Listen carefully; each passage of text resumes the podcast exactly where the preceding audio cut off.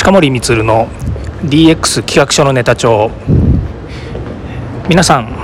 今日も DX してますか？今日はですね少し思考を変えましてですね新宿にあります住友ビルの中で東京都が新しい生活様式なるほど博っていうのをですねやっていますのでこれをですね私の方で、えー、音声配信でですねお伝えしていこうかなというふうに思っています。今地下1階からですね1階の方に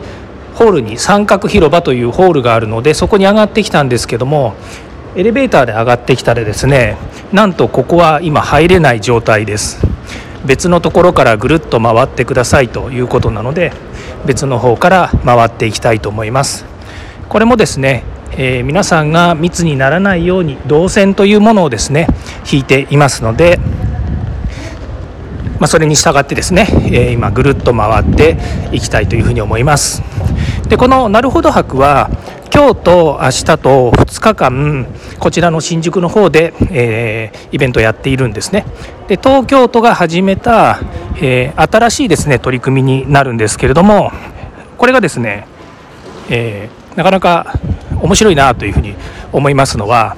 これだけ大き大掛かりなイベントなんですけれども、まあ、一切ですね商売系がないものでありそしてですね参加者もですね事前に登録またはですね抽選で選ばれた方しか入ってこれないというようなですね、まあ、そういう代物に代物そういうイベントになります。ということで今到着しましたのでこれから、え入場していきたいなというふうに思います。私はですね事前に出展者として、え登録をしていますので、えネームプレートですね、えエキシビターというネームプレートをもらっていますのでスタッフが入れるですねところからですねこう入っていきたいなというふうに思います。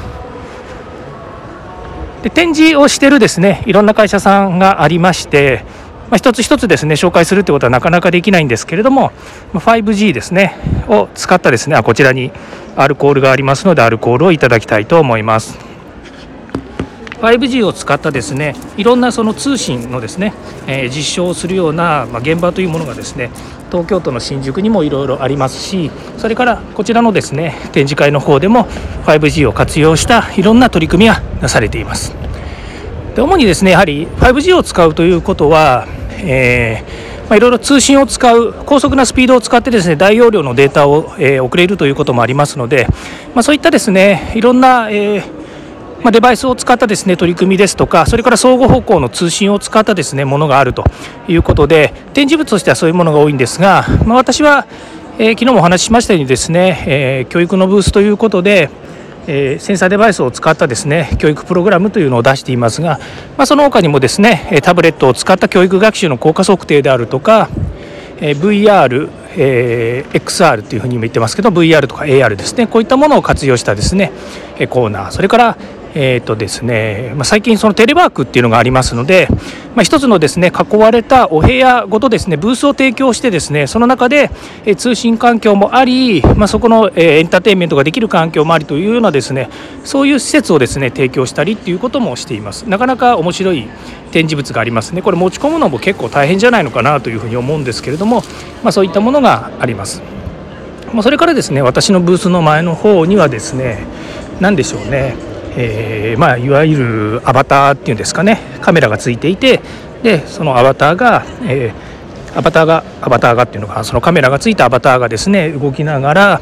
例えば入場制限であったりとかそういったものを、え、監視するですとか不審人物を監視するですとかでそのアバターが、まあ、動き回ることによって例えば、え、そうですねえーと、タブレットに顔が表示されていますので、まあ、遠い方とですね話す。例えば人はですねオフィスにいて話したりとかそれからあとは自宅から会話をすると。言ってアバターが自分の顔が見えているのでその方となんとなく会話をしたり会議をしたりするような雰囲気ができると。しかも歩きながらできるということでなかなか面白いなというふうに思います、まあ、その他ですね、えー、まあ、実際に出ている製品製品っていうのはですねまあ、こういう場ですからその IoT 製品とかですねそれから、えー、デジタルに特化した製品が多いんですけどもやはり、えー、モニターを使った製品例えばゲームでしたらえー、そうですねあのセンサーとか手につけたり足につけたりしてそれを動かしてですね例えばブロック崩しのゲームをするようなものですとかそういったものもありますしから先ほどテレビテレビというか大型のモニターのところで映し出されてたのはですねまさにですね EC ですね e コマースの中で皆さんが商品をこう購入するわけなんですけどもその購入する商品に、えー、ポイントを当てるとですねいろいろ情報が出てくるというようなまあ言ってみればですねえっ、ー、とえー、ウェブの技術で何とでもできそうだなというふうに技術者技術者の方とかですねテクノロジー知っている方は思うかもしれませんけどそれをですねやっぱり UI をよくですね UXUI をよく、えー、見せるようなですねそういうような形で、えーまあ、いわゆる購入の何でしょうですね社交性を煽るみたいなえー、社交性を煽る、えー、購入購買意欲をそそるようなですね、まあ、そういう表現とか見せ方にしているっていうのもありますね。まあ、その他ですねシューティングゲームみたいなものもあってですね、まあ、いわゆるこれはあの、えー、一般の方たち向けのですね新しい生活様式ということですので一般の方たち向けのものです。なのでシューティングゲームみたいなものもあったりとかですねわお後ろからあの、えー、防犯ロボットですね防犯ロボットがですねやって道を開けてくださいますようお願いしますということでですねぐるぐる回ってたりしますこれもですね音声配信だと何を言ってるのかま見えないわけですけれどもなんとなくですね、えー、聞きながらですね体感していただければなというふうに思います。それからとロボットに関して言うとですね、えー、かわいいロボットですね遊びのこれからということで、まあ、AR シューティング e スポーツ観戦などですねそういったものに適用できるようなですね家族型ロボットっていうのも出ています。見た目すごいかわいいロボットでなんとなく、えー、そうですねお話できると面白いななんていうふうにも思いますけれども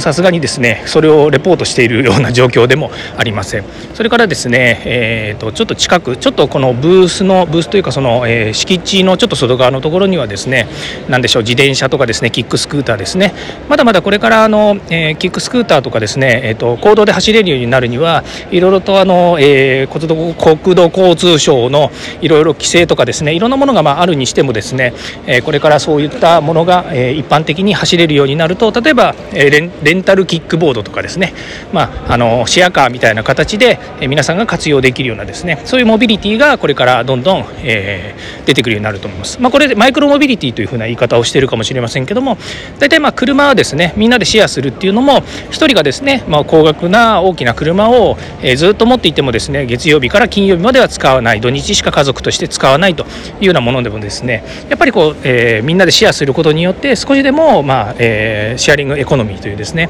あのエコな社会を作りましょうというようなことに活用できるようなことですね、まあ、そういったですねいろんな展示物全部紹介できなくて申し訳ないんですけどもいろんなものがまあこの中にあるんです。ですがまあ、面白いなと思うのはですねこの施設の角の方にですね 5G のアンテナが立っています。なかなかですねアンテナっていうといろんなアンテナありますよね。あの電波塔のアンテナもう東京タワーとかですねスカイツリーなんかもあれアンテナ塔なんですけれども、まあ、そういうのじゃなくてですね 5G のアンテナ高さでいうと大体どのぐらいでしょうね？78メートルぐらいあるんですかね、うん、そのぐらいのアンテナがですね 5G のアンテナが片方の方に立っていると。いうことでですねなかなかこれは、えー、普段見えないと見れないこともありましてですねなかなか面白いなというふうに思います。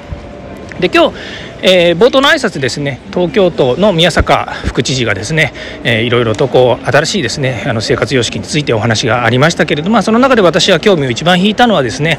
えー、教育ですねオンライン教育こういったものがですねやっぱりデジタルトランスフォーメーションの流れの中でですねやっぱり変わっていきいいものを作っていきたいというようなものでですね、まあ、いろんな項目の中でもまあ一番上に上げていただいたっていうのがすごく嬉しかったなというふうに思っています。まあ、そんなことでですねこのイベントも今日明日2日間やりますけれどもえー、私も楽しみたいと思っていますし、まあ、いろんな知見をですね深めてまた皆さんにお伝えしたいなというふうに思っています。えー、ちょっとこう早押しになりましたけれどもこれで今日は終わりにしたいと思います。どうもありがとうございました。ではまた。